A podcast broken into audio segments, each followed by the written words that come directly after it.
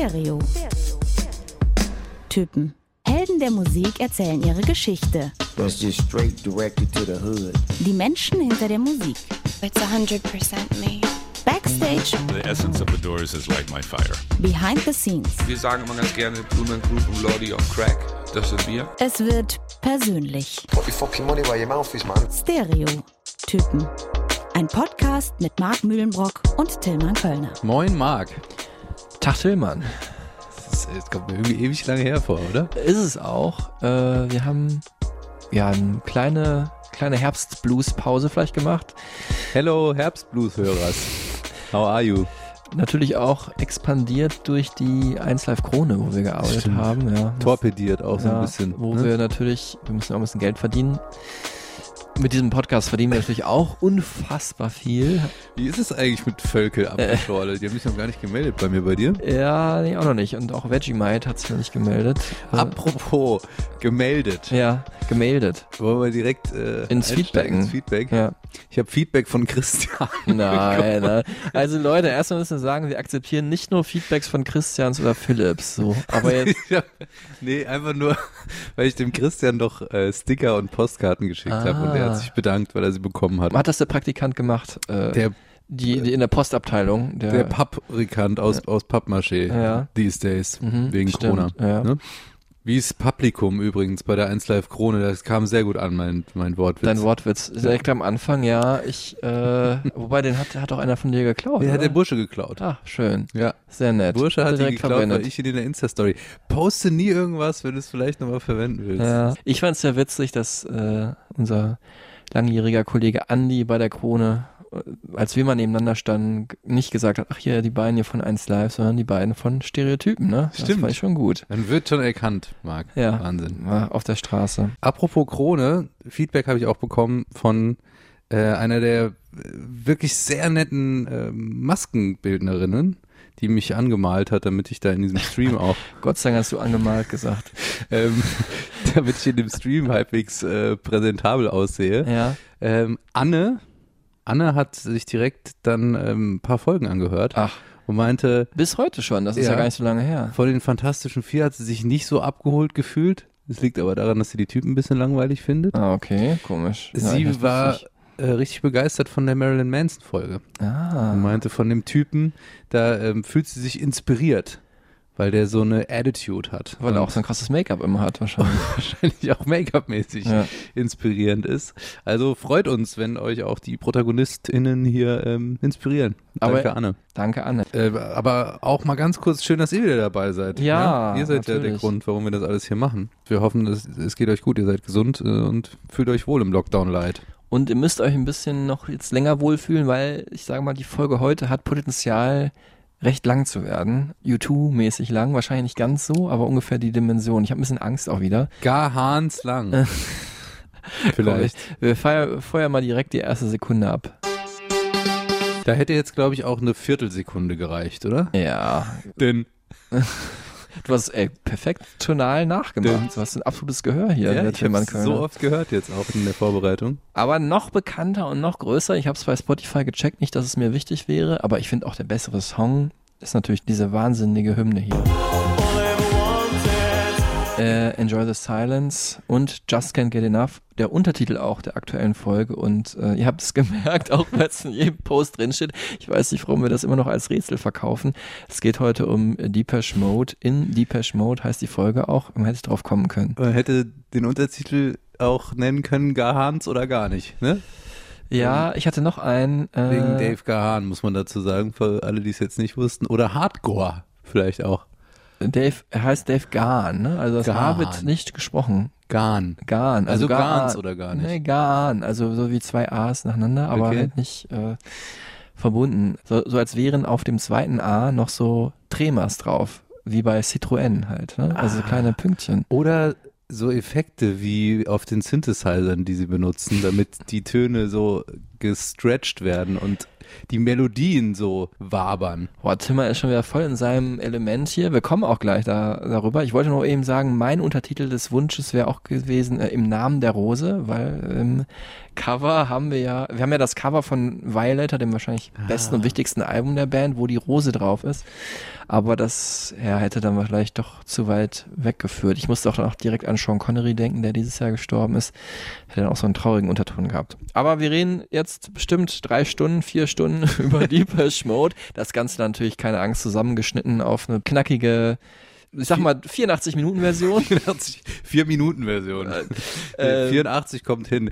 The most popular electronic band the world has ever known, äh, sagt zum Beispiel das Q Magazine. Das äh, kann ich gut verstehen. Die sagen auch, die gehören zu den 50 Bands, die die Welt verändert haben. Mhm.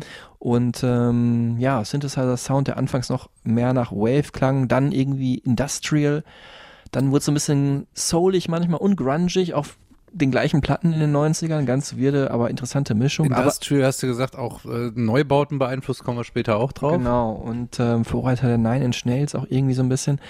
Aber sie waren immer Pop und sie waren immer sehr catchy und immer auch sehr deep und gefühlvoll und dunkel irgendwie. Deswegen eine Band, die ähm, viele Menschen begeistert.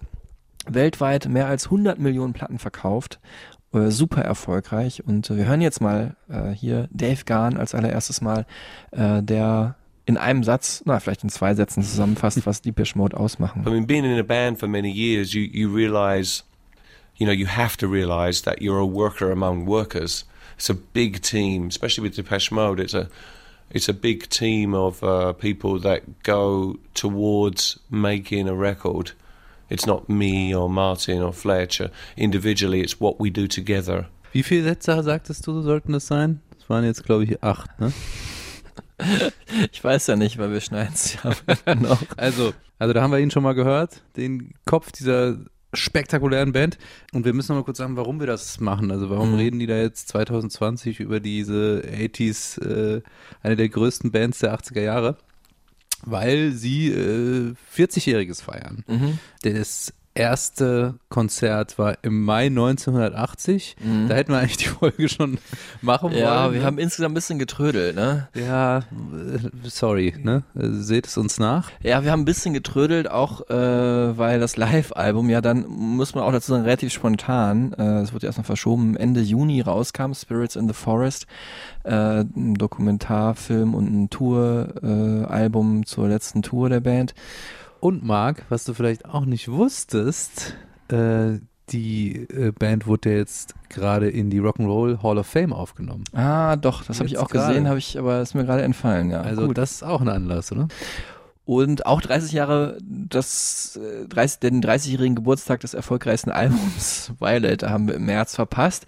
Aber danach nur, okay, ihr wisst jetzt nochmal ganz weit rausschieben und auf den nächsten Anlass warten, dann nutzen wir zumindest den, ja, das Jahr äh, des Jubiläums aus und ähm, bringen euch diese fantastische Band, von der wir auch wissen, dass sie unglaublich äh, viele Fans hat. Äh, und der äh, Schlüssel dazu ist, ähm, dass die ja, sehr groß sind, äh, auch außerhalb ihres Heimatlandes Großbritannien. Größer sogar Ja, als in ihrem Heimatland. Größer, da sind sie schon auch eine große Band, aber nicht so groß wie in Deutschland. Deutschland ja wirklich ähm, vergöttert und äh, in äh, den USA haben sie auch immer einen Durchbruch geschafft. Das war eigentlich der Schlüssel dazu. Und dass sie im Ostblock auch sehr erfolgreich waren. Übrigens, bevor äh, die Mauer fiel oder alle Mauern fielen. Das war so der Schlüssel für den Erfolg in der ganzen Welt. Wir hören aber jetzt nochmal Dave Garn dazu, wie äh, er den Erfolg in Deutschland einschätzt. Well, it's been, you know, Germany has, as like I keep saying, uh, has been really good to us, and um, the fans have grown and uh, um, grown grown older with us and stayed with us, but also consistently along the way, we always pick up new fans. You know, even when we perform here, it's. Um, to me, it's like sometimes it's more of a hometown gig than playing shows in England. ja, Riesenband in Deutschland. Äh, mein ja, ältester, langjährigster Freund Philipp. Wirklich? Äh, ja. äh, und sein Bruder Gregor auch immer äh, Riesenfans von Deepesh Mode gewesen. Philipp eigentlich noch mehr, glaube ich, aber. Ähm, und in Deutschland waren sie halt auch so groß. Bei mir hat es dann tatsächlich eher den gegenteiligen Effekt gehabt. Ne? Also da so viele Menschen die mochten, dachte ich, äh, war ich da immer ein bisschen skeptisch, weil er schon Underground, auch als Achtjähriger oder Zehnjähriger. Ich wollte die auch nicht so sehr mögen, fand die aber natürlich auch gut über die ganzen Jahre und ähm, dreimal haben sie mich dann doch richtig gekriegt und äh, wann das war, das werde ich jetzt in der Folge gleich mal dann sagen. Insgesamt kann ich die aber, äh, schätze ich die Band total, die haben wirklich einiges Fantastisches geleistet. Ja, für mich war das auch so eine Phase, in der ich mit Deepesh Mode in Kontakt gekommen bin. Da war ich, glaube ich, anders drauf. Also es war mir, war mir dann zu dark, zu wavig und auch zu, zu 80s. Ich war dann eher halt so ein 90s-Kid und habe erstmal einen Zugang über Hip-Hop dann erst meine Leidenschaft ähm, für die Musik entdeckt. Aber das ist äh, jetzt hier irrelevant. Wer auf jeden Fall der größte Fan vielleicht ist in unserem Metier, Mhm. Musikjournalismus, ist äh, Kollege Markus Kafka und den Ah. hätten wir gerne gerne dabei gehabt in dieser Folge, weil er gerade ein Buch auch über die Mode veröffentlicht hat, über diese Serie ähm, vom Kiwi Verlag, äh, von Kiepenheuer und Witsch. Markus, Wo, wo auch Sophie Passmann über Frank Ocean schreibt oder Chili Gonzalez über Enya zum Beispiel. Genau, also ähm, ja, bekannte JournalistInnen oder MusikerInnen äh, schreiben über ihre Lieblings- oder die bedeutendsten Bands, die sie am meisten, am stärksten geprägt haben. Und Markus äh, konnte jetzt natürlich auch, Corona-bedingt war das alles nicht möglich, dass wir hier zusammenkommen, aber er hat uns eine Nachricht geschickt, ähm, warum er sich genau jetzt für diese Band äh, im Zusammenhang mit diesem Buch entschieden hat. Ja, hi Tillmann, hi Marc. Also warum habe ich mir Depeche Mode für dieses Buch ausgesucht? Ja, da muss ich nicht lange überlegen. Es gab und gibt zwei Lieblingsbands, die mich so seit den 80ern begleiten, nämlich The Cure und eben Depeche Mode. Und dass die Wahl jetzt auf Depeche Mode gefallen ist, letzten Endes, das liegt daran, dass die noch mehr als The Cure die Band sind, die ich jetzt wirklich auch seit 40 Jahren durchhöre und äh, wo ich seit 40 Jahren fast auf Konzerte gehe. Ich habe alle Tonträger von äh, Depeche Mode, die es offiziell jemals gab und auch noch äh, natürlich eine Menge inoffizielle. Und ich habe halt die Kollegen auch schon ein paar Mal getroffen. Robert Smith durfte ich einmal treffen und äh, Depeche Mode fünfmal schon. Also es gibt halt einfach viel mehr Geschichten. Außerdem muss ich ganz ehrlich sagen, dass ich zwar auch so ein bisschen wie Robert Smith aussah, Mitte der 80er, aber der erste Typ, der mich äh, inspiriert hat, was mein Äußeres betrifft, das war Dave Gahan. Da habe ich, naja, so Ende 83, Anfang 84 muss es gewesen sein, da habe ich versucht, die Frisur nachzumachen, die er zu der Zeit hatte. Das war ja ein Flat Top, ja, so ein Bürstenschnitt mit blondierten Spitzen. Und wenn man von oben auf den Kopf von Dave Gahan geguckt hat, dann war das ja, ja wie, wie so ein blondiertes Dreieck sah das dann aus. Und äh, ich bin mit ein paar Fotos ausgerüstet zu meinem Onkel damals gegangen. Damals wie heute der Herrenfriseur am Platze in Manching, in dem kleinen Dorf, in dem ich aufgewachsen bin, in Bayern. Und dann habe ich zu dem gesagt, Onkel Hans, schau das ist der Dave von Depeche Mode und so eine Frisur hätte ich jetzt gerne. Da hat er gemeint, oh, das wird schwierig. Weil, ähm, ja, weißt Markus, du hast ja so äh, Haare, die, die stehen von alleine nicht nach oben. Da muss man also was machen, damit die so ein bisschen Spannkraft haben. Und meine Idee wäre folgende, ich mache dir eine Dauerwelle, schneide die Haare dann ganz kurz und dann äh, blondiere ich dir die Spitzen. Das klang ja in der Theorie schon sehr, sehr abenteuerlich, aber ich habe mir gedacht, gut, er ist der Profi, er wird schon wissen, was er tun. Und dann ging es also los. Und ich muss halt leider sagen, dass das eine Vollkatastrophe wurde. Also der größte Frisurenunfall, den ich je in meinem Leben hatte, und da gab es einige, aber der war nicht mehr zu toppen. Also es sah halt aus, als hätte erst eine Katze auf meinem Kopf Junge bekommen und dann ein Vogel draufgeschissen.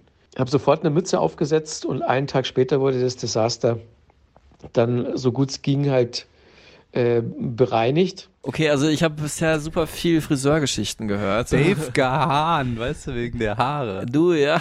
Hast du das deswegen gesagt? Ich muss aber dazu sagen, ey, Markus Kafka, ich habe da höchsten Respekt vor diesem Mann, äh, auch als Musikjournalist. Ähm, ja, er äh, hat noch äh, weiter erzählt von seinem, von, von seiner emotionalen Beziehung zu dieser Band. Das erste Mal live gesehen habe ich sie dann 1986. Das lief nicht ohne Kollateralschaden ab, dieses äh, Konzert. Äh, ich war mit meinem besten Kumpel Karl damals da und ähm, vor dem Konzert kam so ein Typ zu uns, der hatte eine schwere Kamera umhängen, Fotoapparat und hat gemeint, ob er von uns ein Foto machen dürften, dürfte. Und wir haben uns gedacht, naja klar, warum nicht?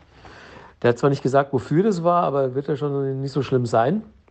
Und dann gab es aber eine gute Woche später die Quittung, als nämlich die neue Bravo rauskam, gab es einen Artikel zu diesem Konzert und die Überschrift lautete auf dieser einseitigen Fotostory immer gut drauf. Irgendwie so verrückt sehen Depeche Mode-Fans aus. Und da war dann eben ein Foto von Karl und mir in voller Montur. Äh, also mit äh, Haaren nach oben, äh, Seiten abrasiert, äh, langer schwarzer Mantel, Schnallenschuhe, Schnallenhose und als wichtigstes Accessoire äh, ein Katzenschädel, also einen skelettierten Katzenkopf, den ich umhängen hatte. Und das war eben so unser Ausgeh-Outfit. Das Problem war, meine Eltern kannten das in der Form noch nicht, weil wir haben uns immer erst zurechtgemacht, nachdem wir das Haus verlassen hatten. Also wenn wir in Clubs gefahren sind, sind wir dann zuerst der, zur ersten Tanke gefahren, haben uns da äh, auf dem Klo zurechtgemacht. Also meine Eltern kannten mich zwar mit schwarzen Klamotten und auch mit abrasierten Haaren, aber die ganzen Accessoires und die volle Montur und das volle Styling, das kannten die nicht, haben sie dann aber in der Bravo gesehen und das hat natürlich zu einigen Fragen geführt. Ja, mein erstes Depeche Mode Interview war 2001 im Rahmen der MTV Europe Music Awards in München.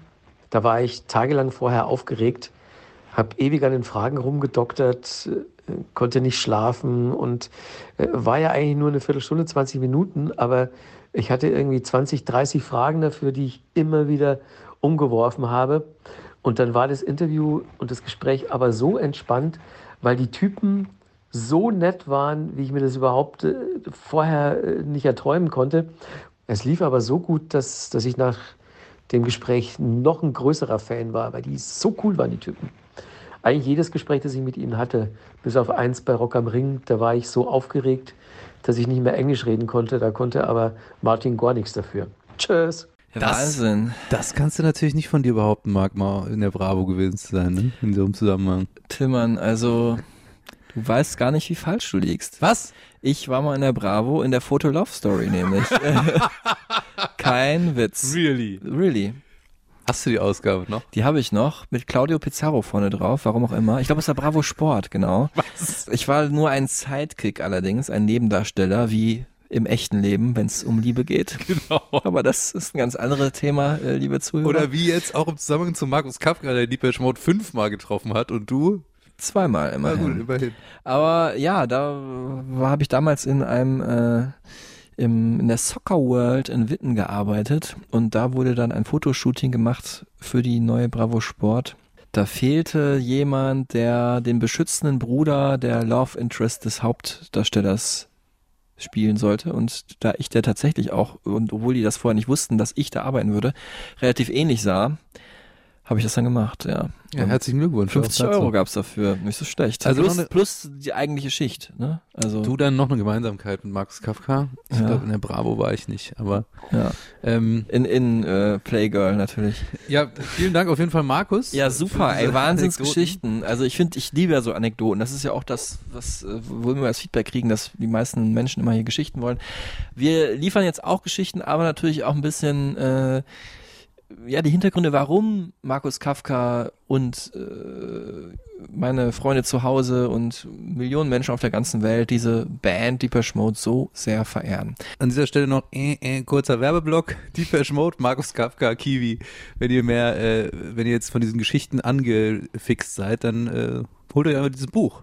Ja. Ich werde es auch noch lesen jetzt im Nachgang. Ich glaube auch. Ich bin jetzt auch gerade so ein bisschen im Deepesh Mode Fieber. Ich habe echt jetzt festgestellt, was für viele großartige Songs auch über die Jahre äh, auf den Alben platziert sind. Aber noch größerer Fan bin ich ja von Tillmann Kölner als kleiner Rubrik, die eigentlich das Herzstück die jeder Erfolge ausmacht.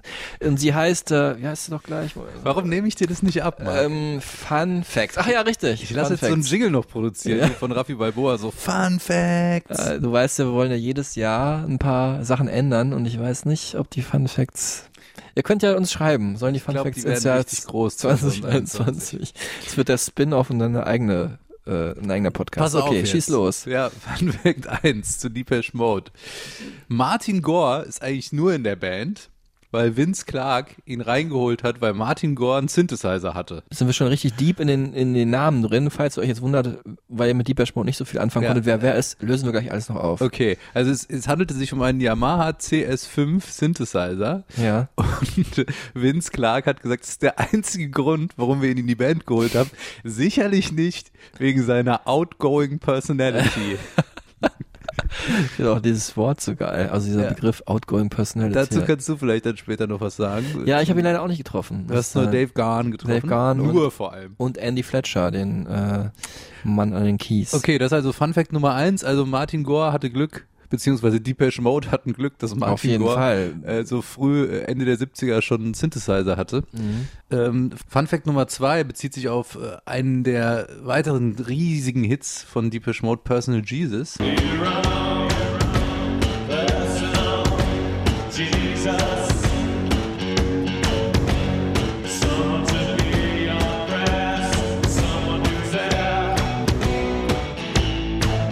Den es ja auch in x-igen Coverversionen gibt, unter anderem von Marilyn Manson, Brücke zu Folge 31, glaube ich, war es. Guckt einfach mal 30. rein. Ja. Haben wir auch eine Folge zu gemacht zu Marilyn Manson. Und auch von Johnny Cash. Johnny natürlich Cash. gecovert. Der Song ist inspiriert von der Beziehung äh, von Elvis zu Priscilla Presley. Hm, Das- okay, krass. Es hat äh, Martin Gore mal erzählt und zwar, es geht darum, wie Elvis ihr Mentor war in dieser Beziehung, was Priscilla Presley mal äh, erzählt hat, wie Menschen in Beziehungen Gott gleich teilweise verehrt werden. Mhm. Das ist so, das ist so die Story, die in Personal Jesus steckt, inspiriert von dieser Liebesbeziehung von Elvis und Priscilla. Wusstest du das? Das hatte ich jetzt am Rande gelesen. Ähm, ich weiß aber auch, dass Martin Gore jemand ist, der nie äh, über seine Songs redet, weil der schreibt ja die Lyrics. Auch ganz merkwürdig eigentlich für eine Band. Das kommen wir aber gleich nochmal zu, dass nicht der Sänger seine Texte oft selber schreibt. Ich habe aber gleich noch, noch eine andere Interpretation. Dazu kommt dann in ungefähr einer, anderthalb Stunden, wenn wir über das Album reden. Dritter Fun Fact. Ja. Depeche Mode hatten nie einen Nummer 1 Hit in ihrem Heimatland UK. Krass. Okay. Noch nicht mal Just Can't Get Enough. Wusstest du das? Nee. Jetzt musste ich kurz überlegen, was ich sage. Weil du hast es mir ja gerade gesagt. Ich wusste aber nicht, ob wir es rausschneiden. Es Egal. gibt halt noch wahnsinnig viele äh, Facts. Ähm, ja, es gibt auch Facts, die sind nicht so funny, da kommen wir später auch noch drauf. ja, Aber das war jetzt erstmal so eine Auswahl, wo ich dachte, damit kann man ganz gut ins Thema einsteigen. finde ich auch. Dann äh, erzähl doch jetzt mal, es brennt dir doch schon unter den Nägeln die ganze Zeit. Wo und wann hast du denn zweimal Dave Garn getroffen? Im nobelsten Hotel von Berlin war das. Oder ja, einen der Adlon? beiden. Nee, das ist das bekanntere, das Ho Hotel de Rome. Das ist, Mhm. glaube ich, noch ein bisschen teurer. Ähm, 2009 beim Echo haben wir schon ein paar Mal drüber gesprochen. Da hast Damals du sie alle getroffen, ne? Das war wirklich so komprimiert innerhalb von einem langen Wochenende. Ähm, ganz viele Künstler vor Ort, die halt zu Interviews gebeten haben und die auch in Kürze danach ein Album rausgebracht haben. Und es waren in dem Jahr wirklich ganz geile Besetzungen, halt mit U2, die da waren Mhm. und Deepesh Mode, die performt haben. Und Taylor Swift äh, habe ich da ja auch getroffen, hatten wir ja auch schon, Link Ja. zu Folge äh, 20. Und ähm, ja, Lionel Richie sollte ich da auch treffen, hat da nicht geklappt, aber dann zum späteren Zeitpunkt. Äh, damals fand ich super geil, ähm, haben sie ihren Song Wrong da performt. Wrong. Hören wir mal kurz rein. I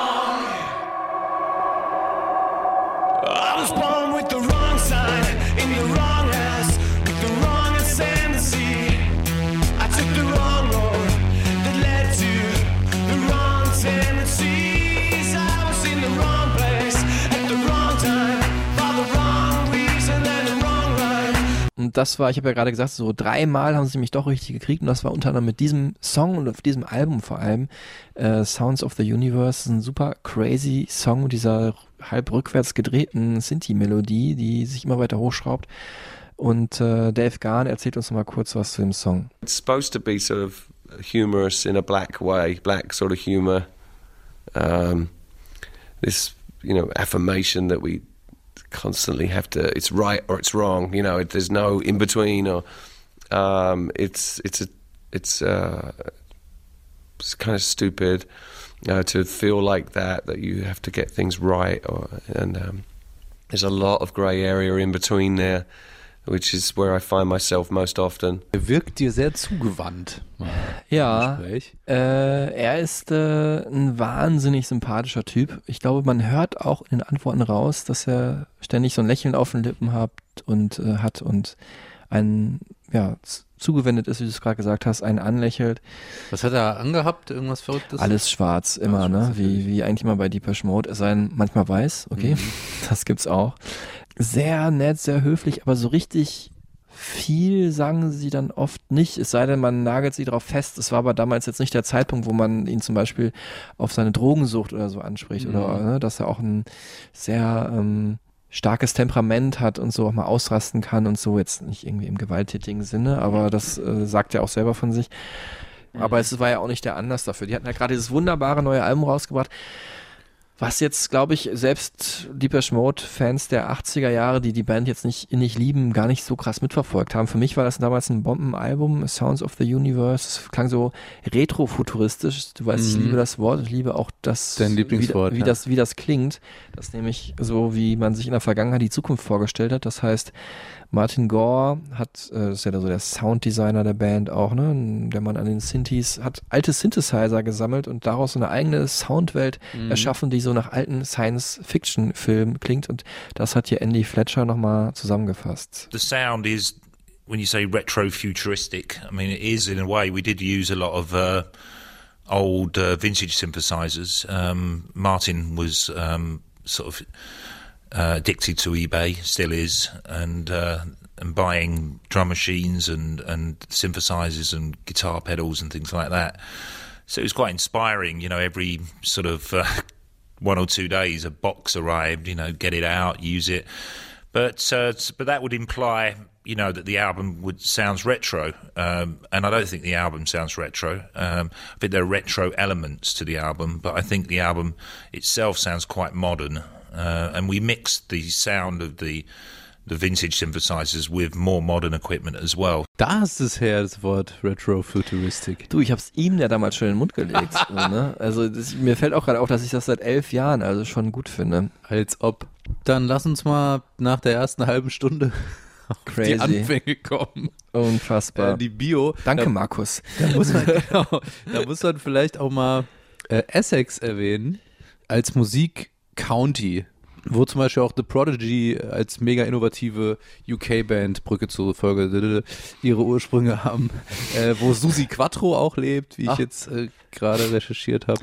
Ja, es ist so ein bisschen, äh, auch, ne, ich habe es auch ein paar Mal schon gesagt, so der gilt auch so ein bisschen als Assi auch. Äh, ist natürlich nicht so weit weg von London. Ähm, sehr viel Arbeiterbevölkerung da, ähm, die halt nicht, denen halt London zu teuer ist. Und das Estuary English ist in den letzten Jahren ja so aufgekommen, ne? Dieses mit dem Glottal Stop anstatt des Ts. Lol. S äh, Saturday. Ne? Saturday. Ja, da kommen sie her. Da haben sie sich gegründet in der Stadt Basildon. You know, being in a band and getting in a band was always a means to get away from where it was we were living.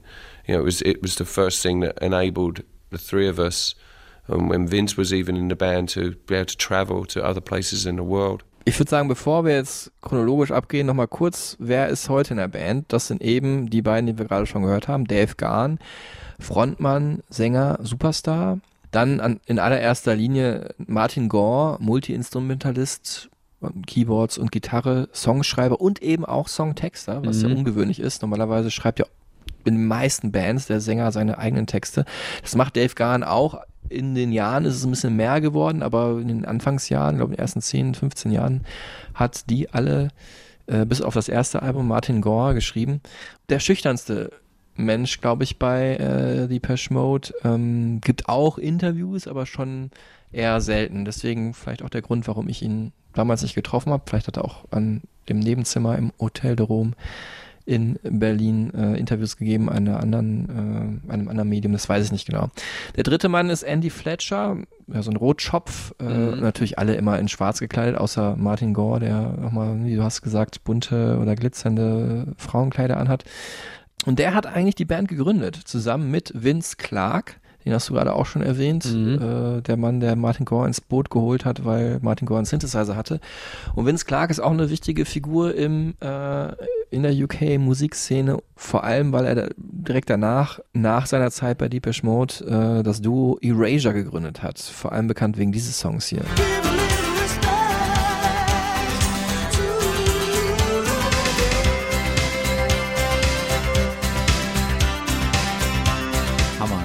Wahnsinnssong, heute noch. Ich fand immer äh, auch Sometimes, war so, glaube ich, mit der ersten Hit, fand ich auch richtig gut. Erasure, das Duo mit Andy Bell, habe ich übrigens auch mal interviewt, die beiden, äh, in der Zitadelle Spandau, wahnsinnig nette Typen. Annie Fletcher und Vince Clark, äh, in, ne, beide bei Deepesh Mode ja vor allem Keyboarder, aber angefangen haben sie mit Gitarre, Bass und Vocals, äh, maßgeblich beeinflusst von einer Band, die Markus Kafka auch gerade Hm. schon erwähnt hat, die ja, also ein ganzes Jahrzehnt bis heute eigentlich, also zumindest aber die 80er an New Wave Musik geprägt hat. Und das war natürlich The Cure.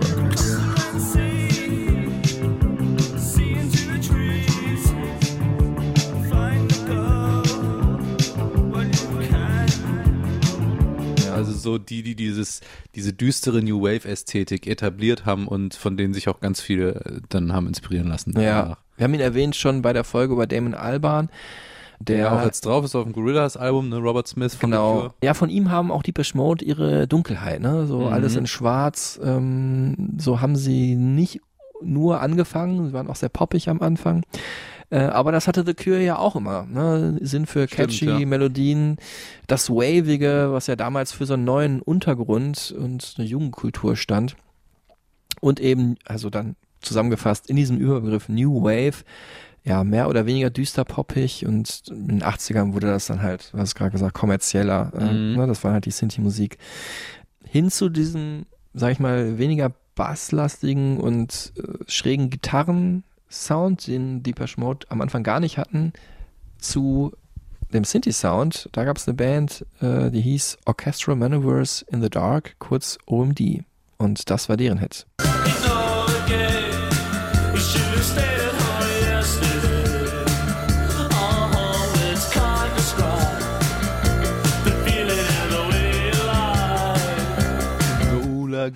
Ja. Großartig. Nummer eins in Italien, habe ich mir mal gemerkt. Weil ich fand das Lied super, als ich das kennengelernt habe und dachte, das muss ja Nummer eins auf der ganzen Welt gewesen sein. War es aber nicht. Ich finde diese, diese Sinti-Melodie. Es hat aber wirklich auch so ein Italo-Disco. Ja, vielleicht Flavor. deswegen. Vince Clark und Annie Fletcher haben sich, nachdem sie diese Musik gehört haben, gesagt, wir setzen uns jetzt auch an die Synthesizer. Wir brauchen jetzt nur noch einen Mann, der einen Synthesizer hat. Und das Mhm. war Martin Gore. Äh, ja, und das waren so, wobei, ich wollte jetzt sagen, die Anfangstage von Deepish Mode, aber äh, so hießen sie gar nicht, ne? Du hast es recherchiert, wie heißen sie? Wie hießen sie am Anfang? Äh, no Romance in China. Aha. Geiler Name auch einfach. Ja.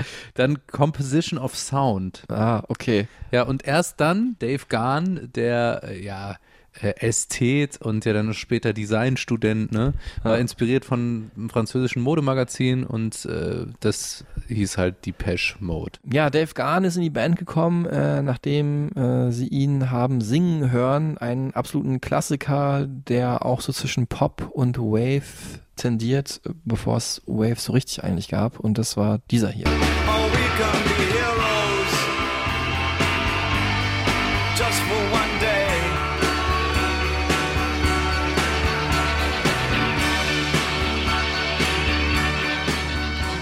muss man dazu überhaupt noch irgendwas sagen? Es ist vielleicht mein Lieblingssong aller Zeiten. Vielleicht einer der wichtigsten aller Zeiten. Das auf jeden Fall auch, ja. Oder? David Bowie, Heroes, David Bowie auch ein Riesenvorbild von äh, Dave Gahn. Natürlich, ich meine, für wen nicht, aber da merkt man ja auch schon, ne, wie die mit Synthes gearbeitet haben, war jetzt auch nicht so weit weg, wenn man sich das Album Low von Bowie nochmal anhört. Und äh, übrigens dieses Jahr ähm, für eine, ja, Anthologie haben sie diesen Song mit Dave Gahn nochmal eingespielt. Heroes fand ich jetzt ging so. Also, Braucht man dann auch nicht nochmal, Nee. finde ich. das haben die Wallflowers schon sehr gut gemacht. Zum Soundtrack von Godzilla. Ja, und ab da hatten Deepesh Mode eigentlich, kann man sagen, ihre beiden wichtigsten Zutaten bekommen. Menschlich gesehen. Oh, I think the two elements of Depeche Mode, uh, which you can't take away from, is Dave's voice and you know Martin's songs uh, are the two key elements. Um, and but within that, you know, we do try and if you listen from the first album through to the twelfth album, you know, we do try and um, evolve uh, gradually um, our sound. Ja, ich habe mir alle zwölf Alben, die es bis damals waren, inzwischen sind es 14, ich will nicht sagen von vorne bis hinten nochmal angehört, aber ich habe viel angehört jetzt in der Vorbereitung für diese Folge. Und ähm, wir können natürlich nicht alle durchgehen, aber ein paar Eckpunkte äh, müssen wir machen und wollen wir auch machen. Und es geht natürlich erstmal los mit dem Debüt Speak and Spell 1981. Und da Ähm. war eben schon der erste Hit drauf. Just Can't Get Enough. Hören wir jetzt nochmal kurz. Ja,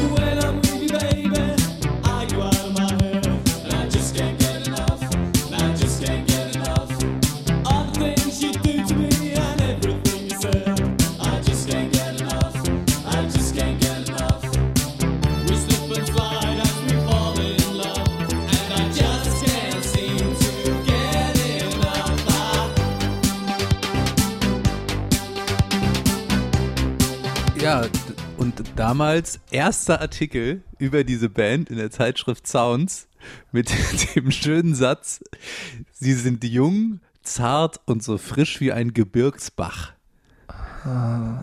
Schön. Betty Page hieß die Journalistin damals, die das geschrieben Das ist hat. schon ein Pseudonym, ne? Geil, oder? So frisch wie ein Gebirgsbach. Habe ich auch als erstes dran gedacht. Das denkt man sofort, wenn man die Musik hört. Ist es denn wirklich so ein unsterblicher Party-Hit, Just Can't Get Enough? Du legst ja noch auf, du legst ihn noch auf. Ohne Witz, wenn du den auflegst, es braucht nur diesen einen Ton und alle wissen, was jetzt kommt. Ja, ja. Egal ob du, es ist ja schon auch ein bisschen cheesy, ne? Und auch dieser Ja, total, Sound ist ja, total dated. Aber wenn du den hörst in der richtigen Stimmung, ist natürlich dann eher, wenn alle schon eher zwei als 0,4 Promille haben, funktioniert es gut. Und man sich so ein bisschen locker macht, dann ist das einfach ein Überhit, der alle immer noch so mitreißt. Ne? Auch so auf so angenehme Weise doof. So, ne? Kann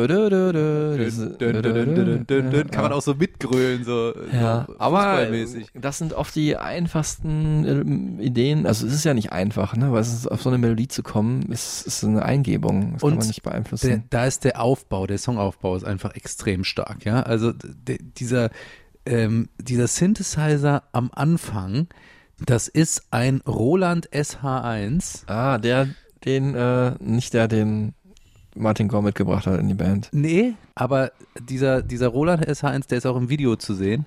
Äh, und da spielt Martin Gore diese, diese Figur da am Anfang drauf. Und der Aufbau ist dann halt, weißt du, dann kommen die Drums dazu. Erst nur die Kickdrum und dann irgendwann so die Snare. Und es ist einfach genau so ein Aufbau, wie man so ein, so ein Party-Hit braucht. Und dieser Sound war halt damals einfach, der ging sofort ins Ohr und du warst so, okay, ich muss aufstehen und irgendwas machen.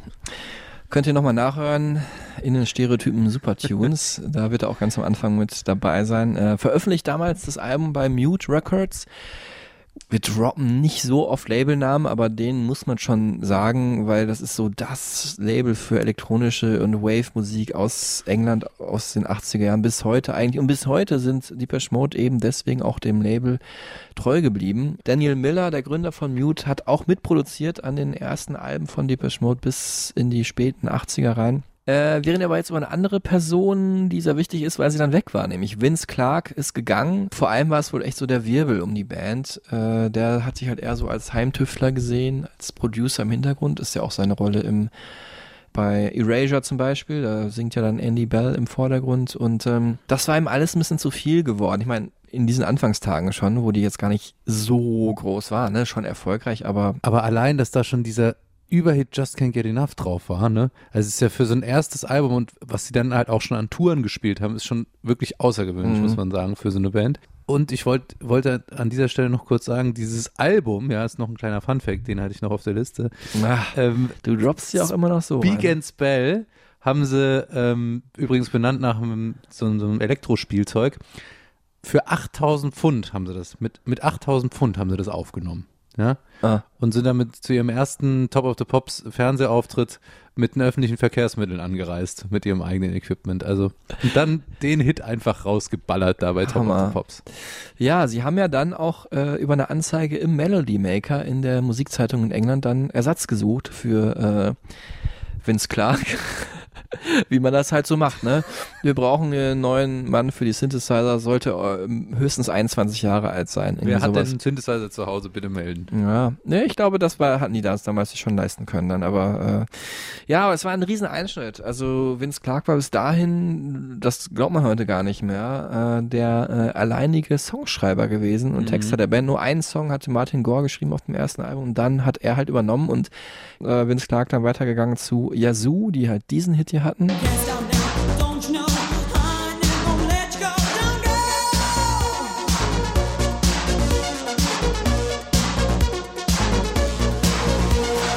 Also der Signature Sound ist erkennbar von all diesen frühen Songs und äh, ja, das war auch mehr so ein Projekt, ne? Das war, glaube ich, das, was äh, Vince Clark lieber wollte. Also so nicht eine Band haben, wo alle vier dann irgendwie was machen müssen, sondern eher so im Hintergrund und vorne singt halt jemand und äh, ja, steht halt im Rampenlicht. Alan Wilder kam dann in die Band und blieb die nächsten 13 Jahre und äh, sollte wirklich sein Meisterwerk hier abliefern innerhalb der Band mit Violator, da kommen wir dann zu in ungefähr zwei Stunden. äh, aber Stichwort, ja, wir müssen jetzt mal ein bisschen äh, springen. Ne? Mhm. Also bei 40 Jahren Bandgeschichte, 14 Alben, ähm, ich finde 14 Alben jetzt gar nicht so schrecklich viel. Nee, ne? das Gerade wenn man denkt, dass gesehen. am Anfang haben sie jedes Jahr ein Album rausgebracht und dann irgendwann wurde es halt weniger. Andy Fletcher erklärt das kurz nochmal. Martin uh, traditionally has never been a prolific songwriter, and um, um, he tends not to only to uh, give us a song when he feels the song is strong. But three and a half years ago, he, he gave up drinking, and um, you know everyone wondered, and he wondered, you know, how that would affect his songwriting. But uh, amazingly enough, he became a lot more prolific. Ja, du hast gerade schon gesagt, wir müssen ein bisschen springen. Wir können jetzt nicht auf jedes, müssen auch nicht auf jedes Album einzeln eingehen, um die Relevanz irgendwie hervorzuheben. Ähm, können wir vielleicht jetzt äh, mit dem dritten Album weitermachen, Mhm. was schon so ein Sound-Switch auch mit sich gebracht hat, eben von diesem 80er ähm, wavigen Party-Sound hin zu eher so industrial-mäßigem, düsteren Sound, der ja auch eben von einer deutschen Band stark inspiriert war. Genau, also Construction Time Again hieß das Album schon ganz passend und dafür mitverantwortlich war eben äh, irgendwie die deutsche Avantgarde-Band Einstürzende Neubauten.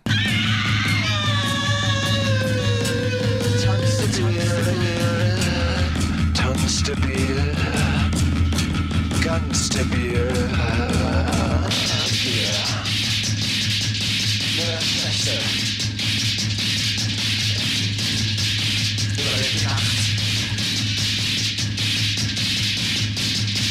Tanzdebil ist das von einem Album von Einstürzende Neubauten, ich glaube aus dem Jahr 81. Ähm, das ist die Band gewesen um äh, Blixer Bargeld, gibt's auch heute noch.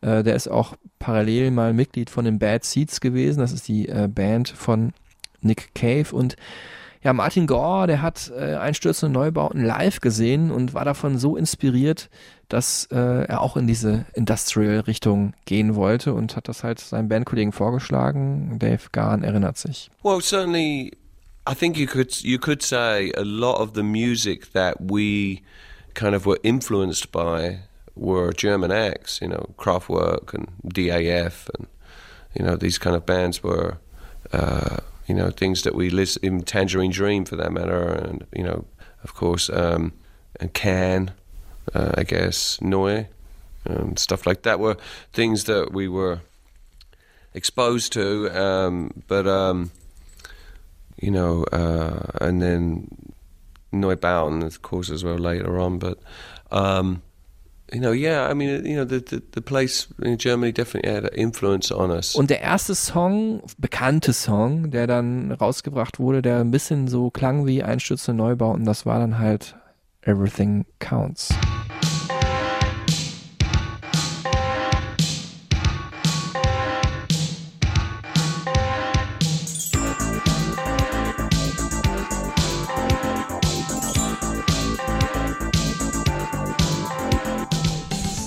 Diese Sampling-Ästhetik da mit diesen Sounds, ne?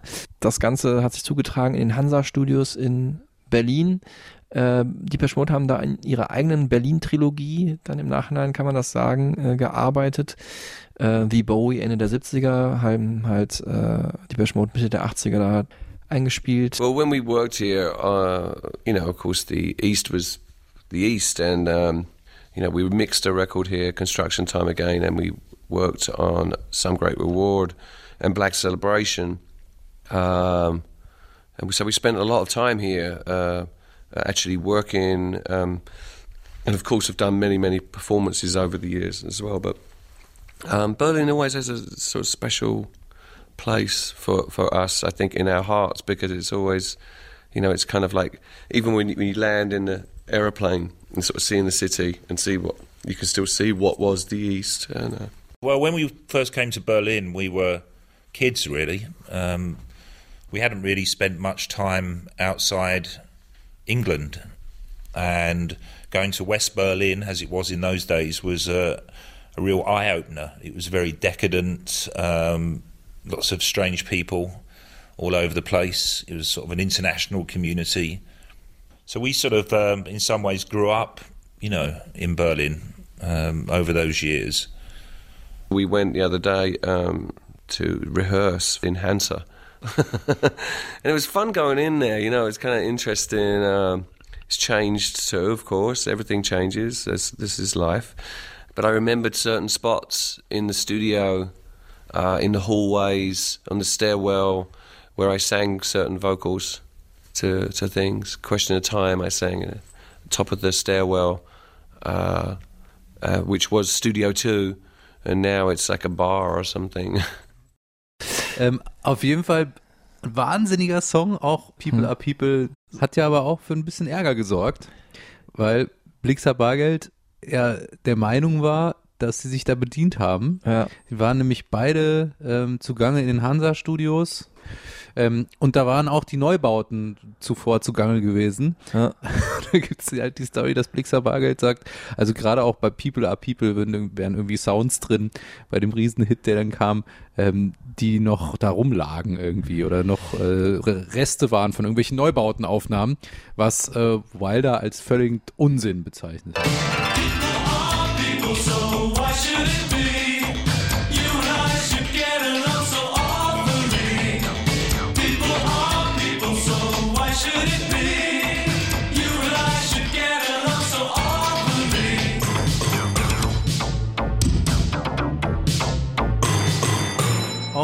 Heute wieder hochaktuell, ne? Hat auch Ähm, sowas Revolutionärisches, ne? so auf die Straße gehen gegen die Obrigkeiten. Wir in, sind alle Individuen, aber wir formieren uns zusammen, wir sind eine Menschheit und äh, protestieren gegen Menschen, die uns trennen wollen. So den Gedanken habe ich dahinter. Und hatte eben die Power damals äh, Big in Japan von Alphaville von der Spitze der deutschen Charts zu verdrängen. Ja.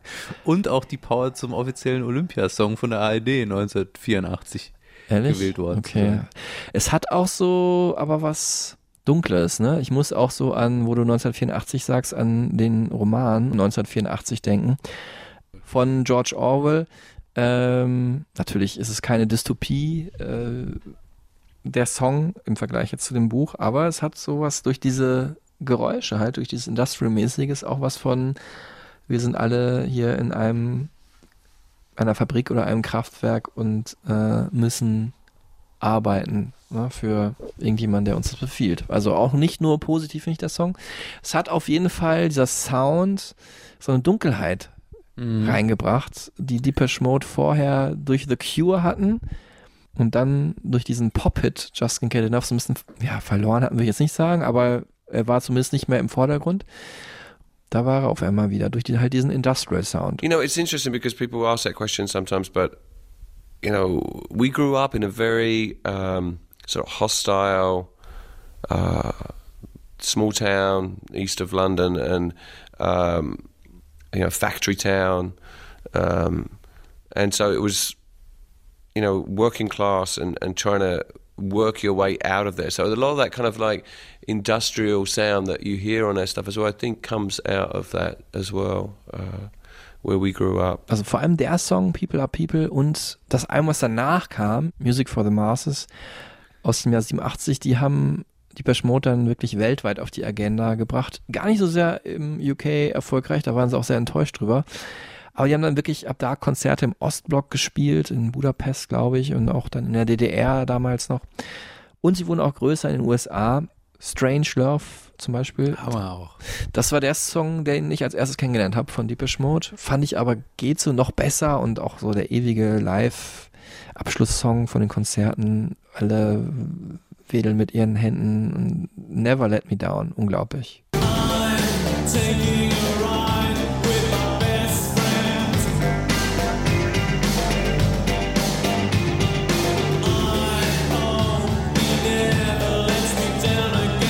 Auch dabei natürlich in unseren Super Tunes. Und dann ging's unterwegs auf eine Mammut-Tour. 101 Konzerte. Wahnsinn, ne? 101, so hieß auch das Live-Album und der Tourfilm. 101 ist ja auch der Highway in den USA, der so von LA in Richtung Norden nach San Luis Obispo führt. Äh, auch an Santa Barbara vorbei, wo Martin Gore lebt. Shows vor 60.000 Menschen im Pasadena Rose Bowl Stadium. Genau, das war auch das letzte Konzert, War deswegen der haben Höhepunkt, ne? Ja, deswegen haben sie es auch dann dieses äh, Live-Album und den Tourfilm 101 genannt und ich krieg heute immer noch Gänsehaut, wenn ich das Ende von Everything Counts höre.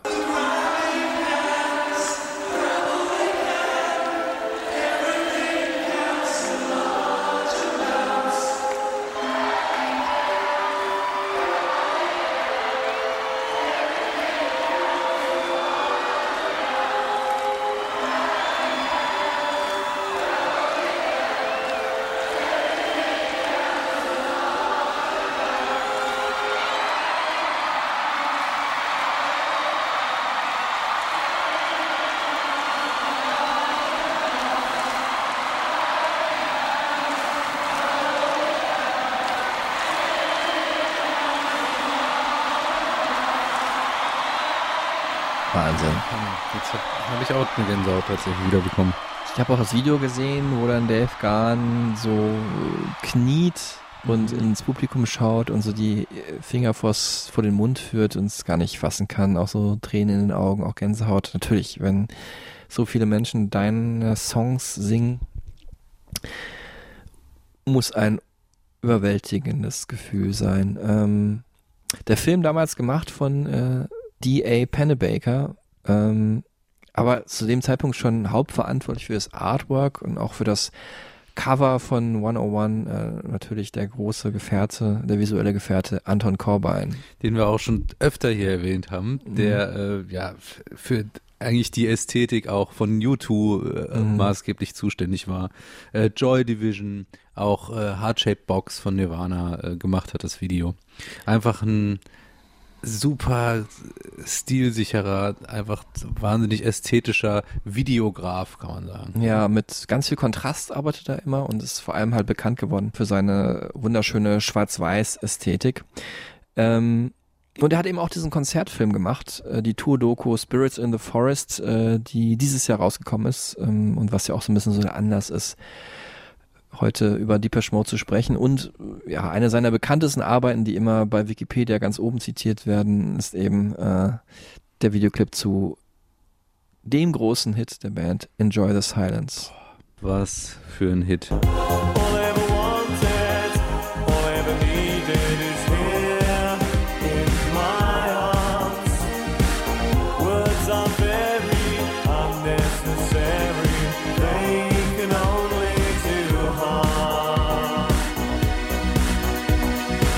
Wahrscheinlich meine Lieblingsteile von Depeche Mode.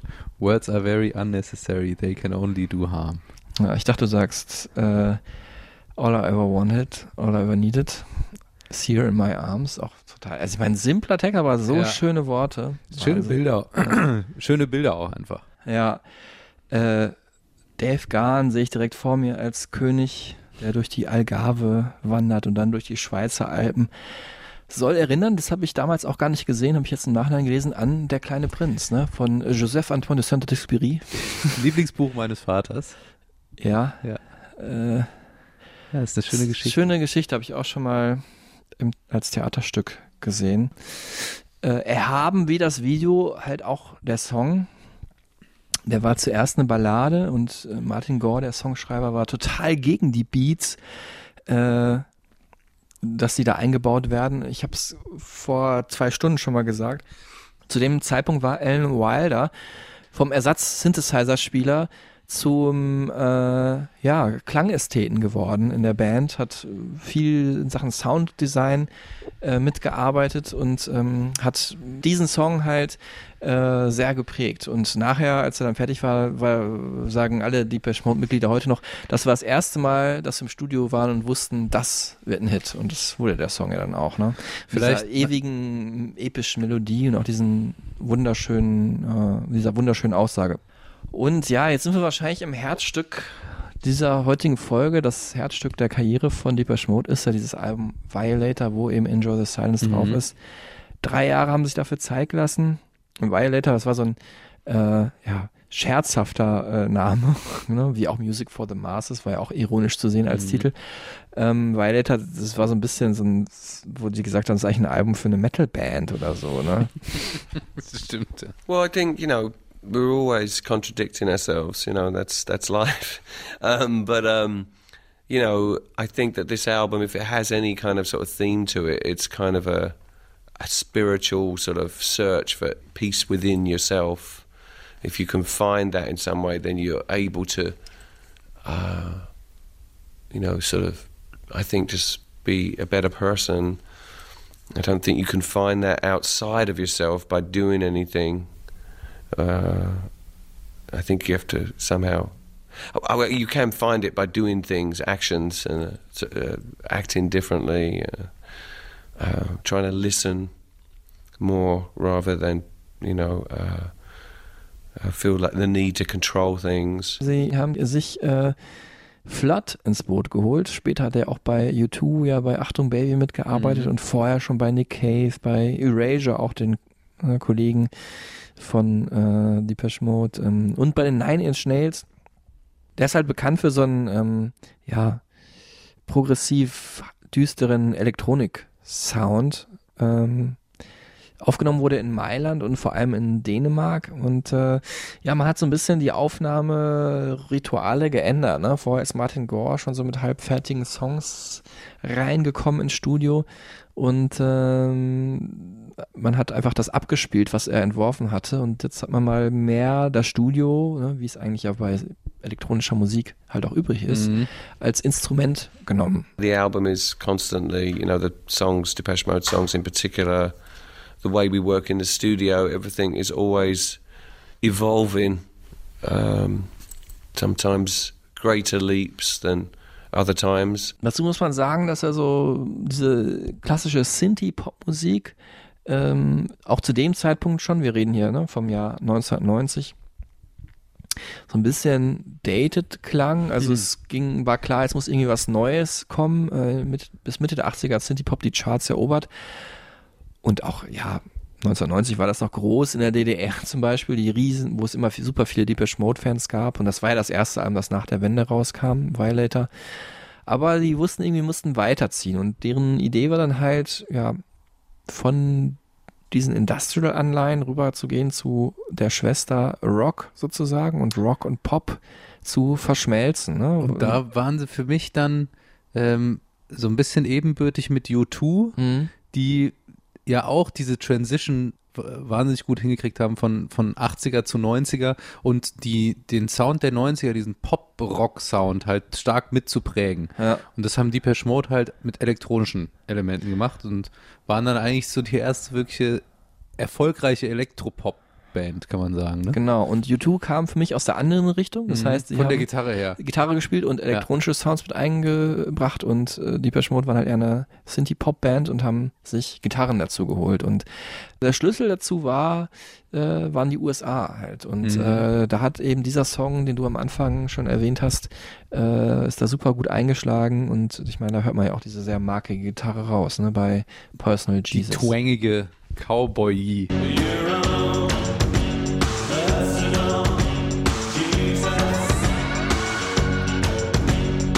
Für mich war es immer ein Song übers Alleinsein auf amerikanischen Highways. Ne? Du kommst ins Mot- Motelzimmer rein, da liegt da nur die Bibel und sonst hast du auch nichts. Ja, und du steigst halt aus deinem Chevy aus und äh, trittst mit deinen Cowboy-Stiefeln in die etwas dürre Wüste.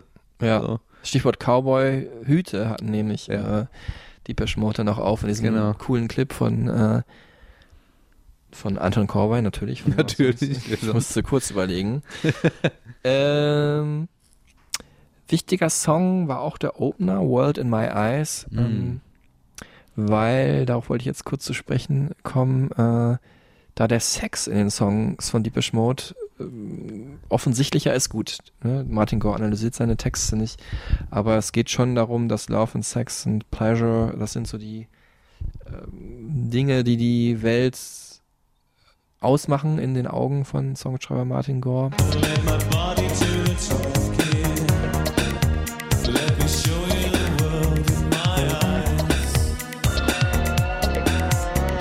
Ja, der Mann auch immer sehr androgyn, heute würde man sagen metrosexuell unterwegs, ne, seiner Zeit voraus, geschminkt, ähm, also ist selber glaube ich nicht bisexuell, aber hat auch nie was äh, zugesagt. Muss man ja auch nicht zwangsläufig Nee, sein. ist ja aber auf jeden Fall verheiratet. Ähm, ja, es war auch immer so so eine Gothic-Ness ja bei denen, ne? Die ist halt dunkel und schwarz. Mhm. Äh, aber diese New Wave-Musik, die war natürlich auch groß in der äh, schwulen Szene, ne? Also Berlins und Londons Ja. vor allem. Äh, vor allem, ähm, also da ist dann schon eine enge Verbindung zu diesem industrial-metallischen Sound und äh, der halt nahe dran ist an der Gothic-Szene. Ne? Schwarzes Lack, schwarzes Leder, auch in der ähm, schwulen Szene groß gewesen. Ähm, und ich glaube, das, was beide Szenen ja vereint, war halt, dass sie eben nicht so cis-maskulin, wie man heute sagen würde, waren. Also nicht so Alpha-Männchen-mäßig, sondern halt äh, ja aus dem Underground kamen und absolute Subkultur waren. Und ähm, darüber hat sich auch diese Sexualität in der Musik von Depeche Mode definiert, finde ich. Ich gucke mir jetzt gerade nochmal die Tracklist an von Violator. Ähm, Policy of Truth fand ich auch so mega. Mein Lieblingssong, glaube ich, von Depeche Mode überhaupt. Damit haben sie mich natürlich, ne, ich habe am Anfang gesagt, sie haben mich dreimal dann doch richtig gekriegt und das war so das äh, zwei, das erste Mal. Mhm. Ich habe vorhin mit dem dritten Mal angefangen, das zweite Mal kommt dann gleich noch. Ich fand diesen Song unfassbar gut, dieses Riff. Ich bin ja ein großer Freund von Riffs. Ja. Könnte ich immer wieder hören.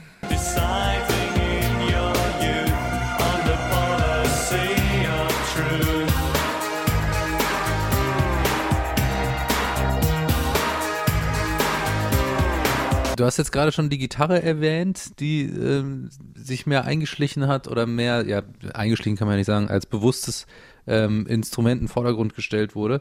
Und das war natürlich auch äh, eben diese Zeit, ne, die wir hier auch ganz oft schon ähm, besprochen haben. Also äh, Soundgarden, ne, Jane's Addiction, Nirvana, äh, Grunge, also wirklich die Gitarre, die den, den Sound der Zeit geprägt hat.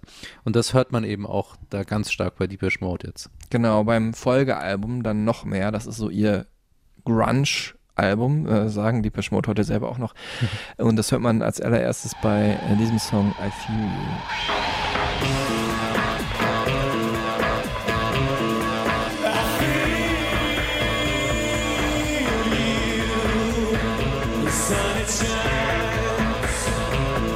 Also die, Gesang die Gitarre noch ein bisschen schmutziger, fetter, fettiger produziert, ähnlich schmutzig und fettig wie die Haare von Dave Garn in dem Video, was ja Absicht ist, meine ich gar nicht böse. Ich Also nicht mehr die äh, blondierten Spitzen wie zum Markus Kafka Nee, was ja heute wiederum in ist. Ne?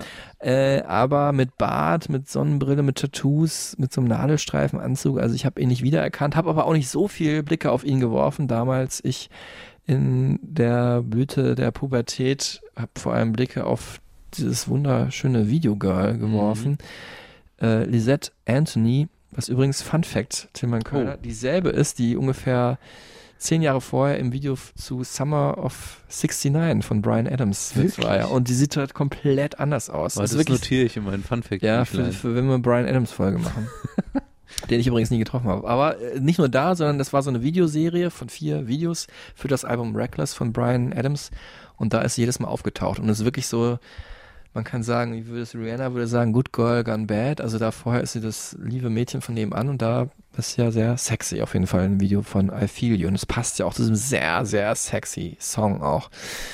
Die Platte Hatte ich auch, Songs of Faith and Devotion als CD. Äh, Gregor, du hast sie immer noch, äh, glaube ich, seit 15 Jahren ausgeliehen. Ich habe ja immer noch deine Alanis Morissette-Platte. Du erinnerst dich vielleicht auch, Tilman, habe ich damals gesagt. Stimmt. Äh, Supposed Former Infatuation Junkie. Wir können sie irgendwann mal wieder tauschen. Jetzt, das ist jetzt hier übrigens die Zeit, so Anfang der 90er, wo ich dann äh, ganz viel Musikfernsehen gesuchtet habe. Hm, mit dieser schönen, mit diesem schönen Videogirl. Zum Beispiel, Mhm. genau. Und halt auch generell Musikfernsehen halt so das Ding war. Ja. Und da war für mich Deepesh Mode auch eine der Bands, die das halt ganz stark durch Anton Corbijn äh, geprägt, äh, das Visuelle halt auch immer mega wichtig, wichtig war.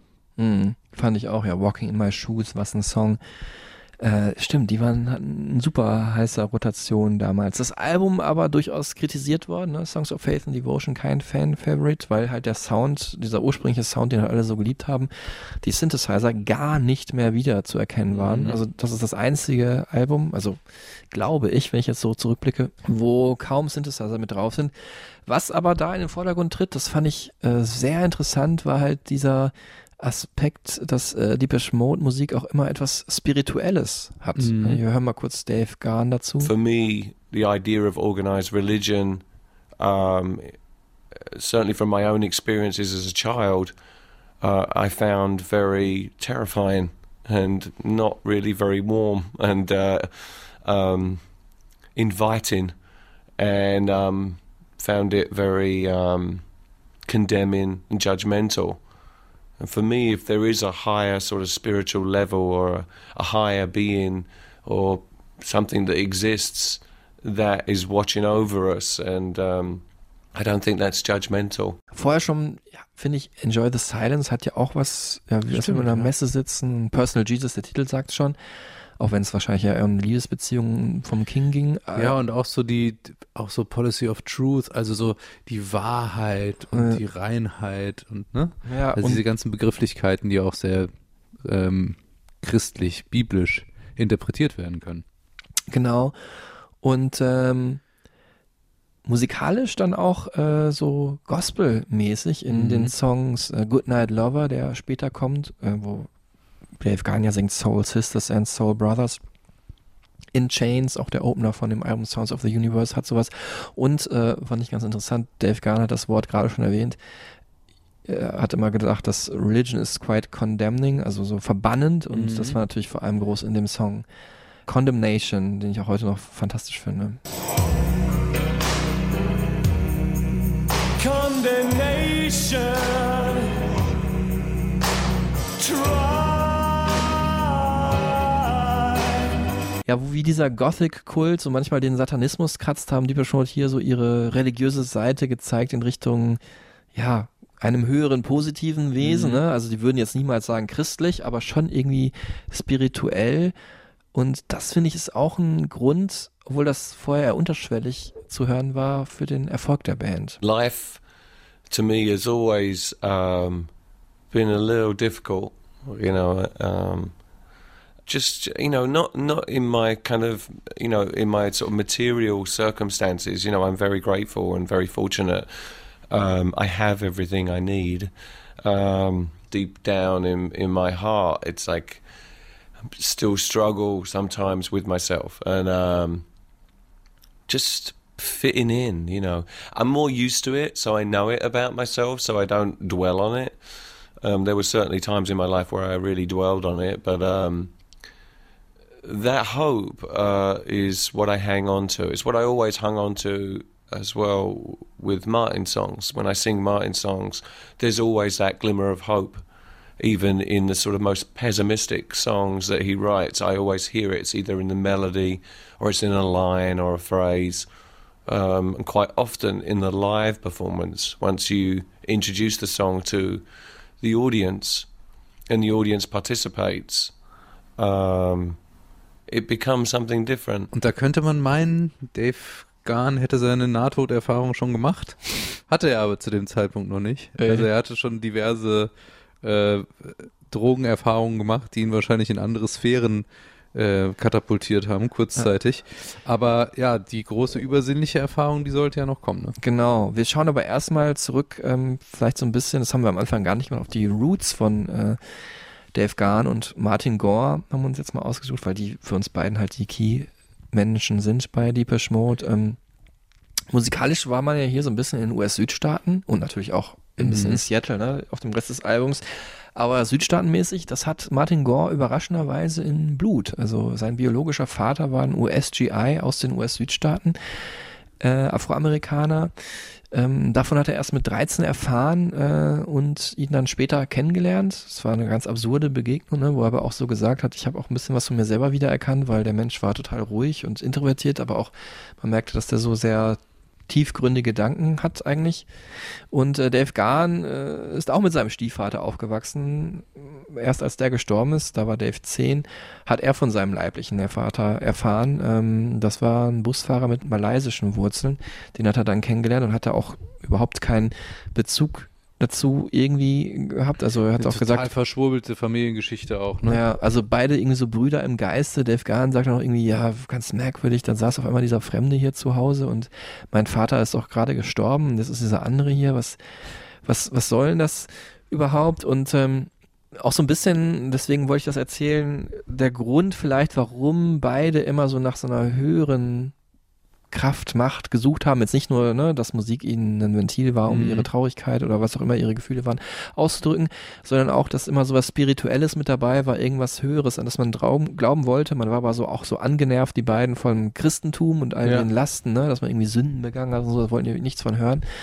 Und ähm, deswegen vielleicht auch dieses Spirituelle mit in der Musik von Deepish Mode. Und äh, ja, ganz spirituell sind halt auch diese Nahtoderfahrungen von äh, von Dave Garn, da wollen wir jetzt drauf zu sprechen kommen. Ähm, also Katze.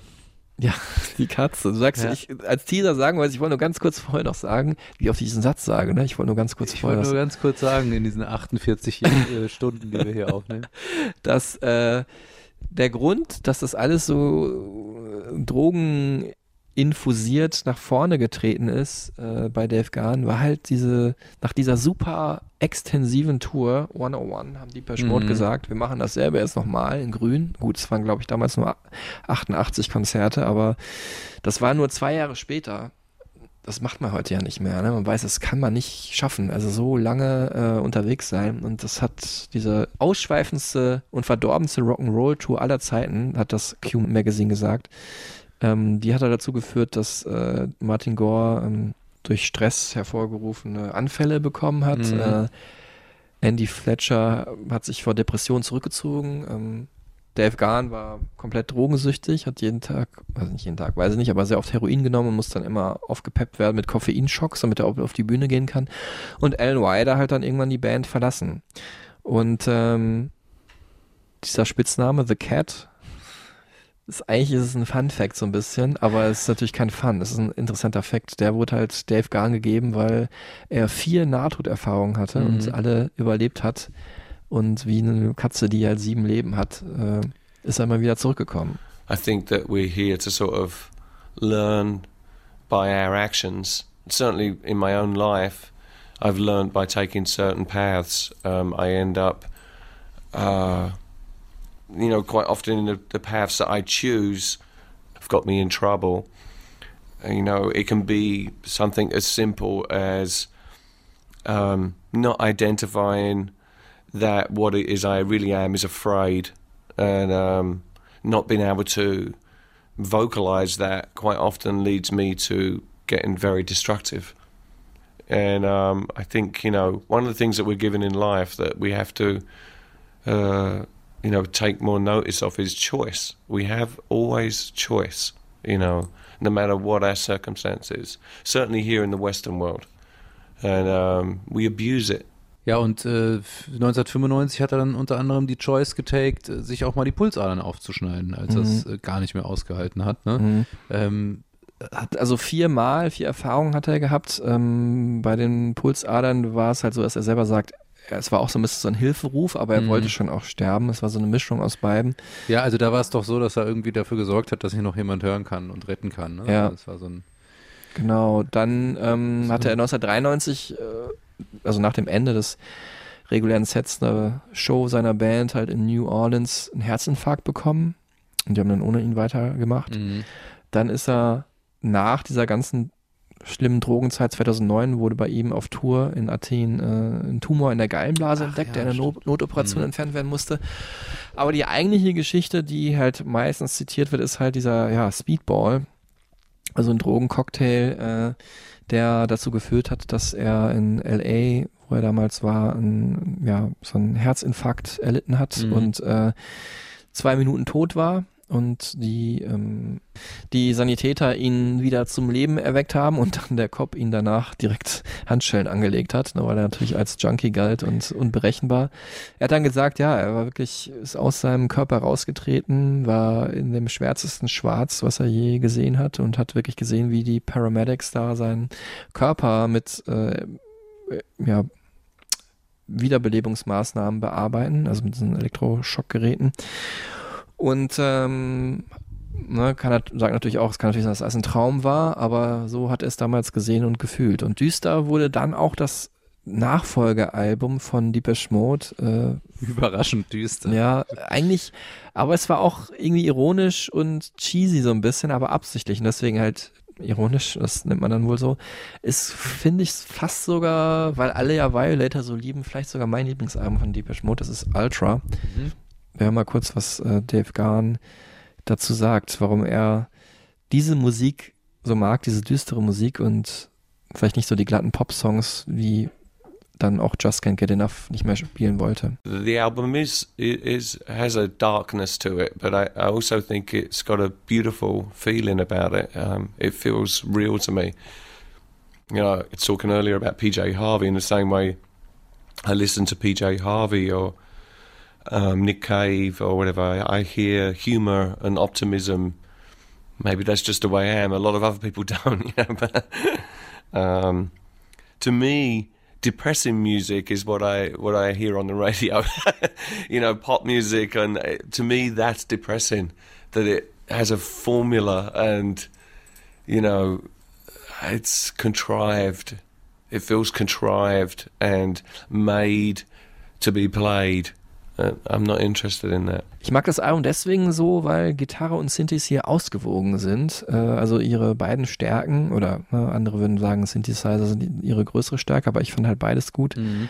Und äh, It's No Good ist halt ein wahnsinns guter Synthi-Song und äh, der Song, wir haben ja mal in der YouTube-Folge drüber gesprochen, oder ich habe es gesagt, dass ich ja keine Gitarrensoli mag, ne? Ja. Das ist so ausufernd und so und aber das ist neben The Fly von U2 mein anderes Lieblingsgitarrensolo und ich habe bestimmt auch zwei, drei Songs vergessen, die mir jetzt gerade nicht einfallen, aber ich liebe, wie sich das hier in weirder Weise in die Höhe schraubt, was Martin Gore da spielt und auch das, was ich am meisten liebe, ist, dass man eigentlich drei Takte bevor es endet schon denkt, äh, es ist vorbei. Und es ist aber nicht vorbei, weil dann geht es nochmal in eine andere Richtung.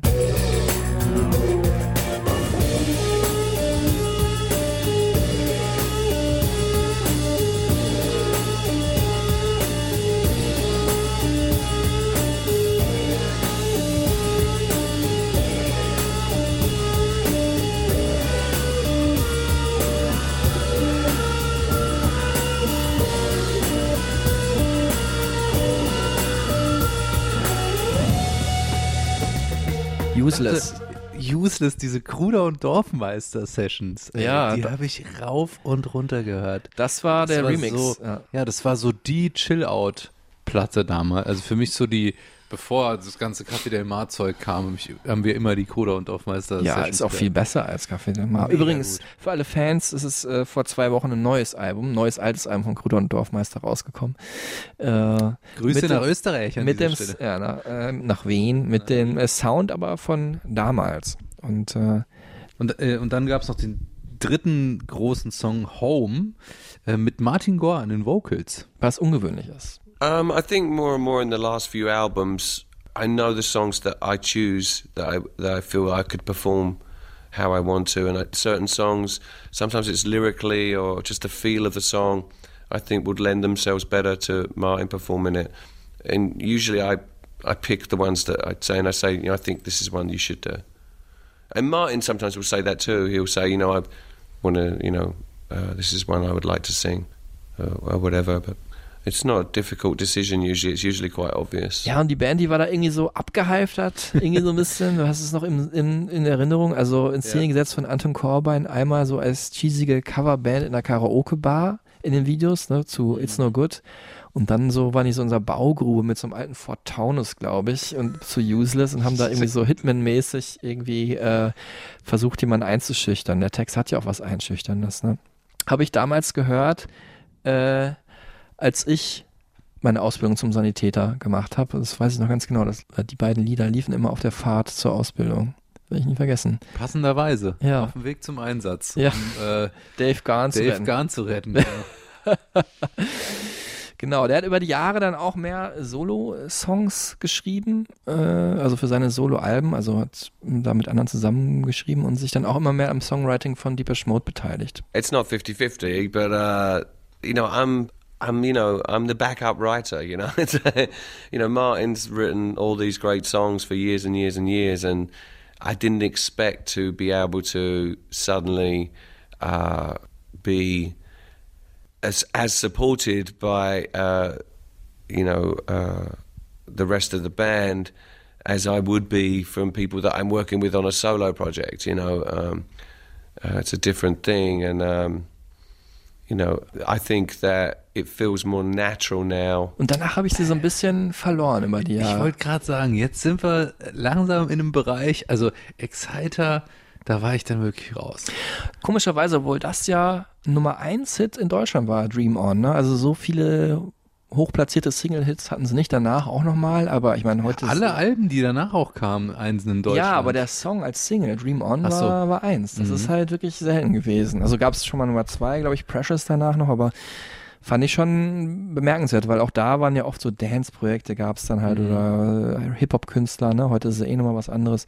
Ja, das war eigentlich eine Zeit, wo, äh, wo sie eigentlich gar nicht mehr so reingepasst haben, Mhm. soundmäßig, ne? aber trotzdem gerade in Deutschland noch irre erfolgreich waren. Ja, und äh, das werden sie, glaube ich, auch ewig bleiben, ne? Und ähm, weil sie einfach aus dieser Zeit von damals noch so einen gewissen Kult entwickelt haben. Mhm. Und das sagt auch Andy Fletcher. I think we're like a big cult band, and um, we have a legacy. You know, I think um, um, we have brought um, electronic music to the masses. You know, and um yes, I mean it's it's incredible feeling. Really, we've been together for nearly thirty years, and um, you know, it's been an amazing career, and it's nice to still be so popular and you know to have influenced um, other bands and uh, other singers to make music you know.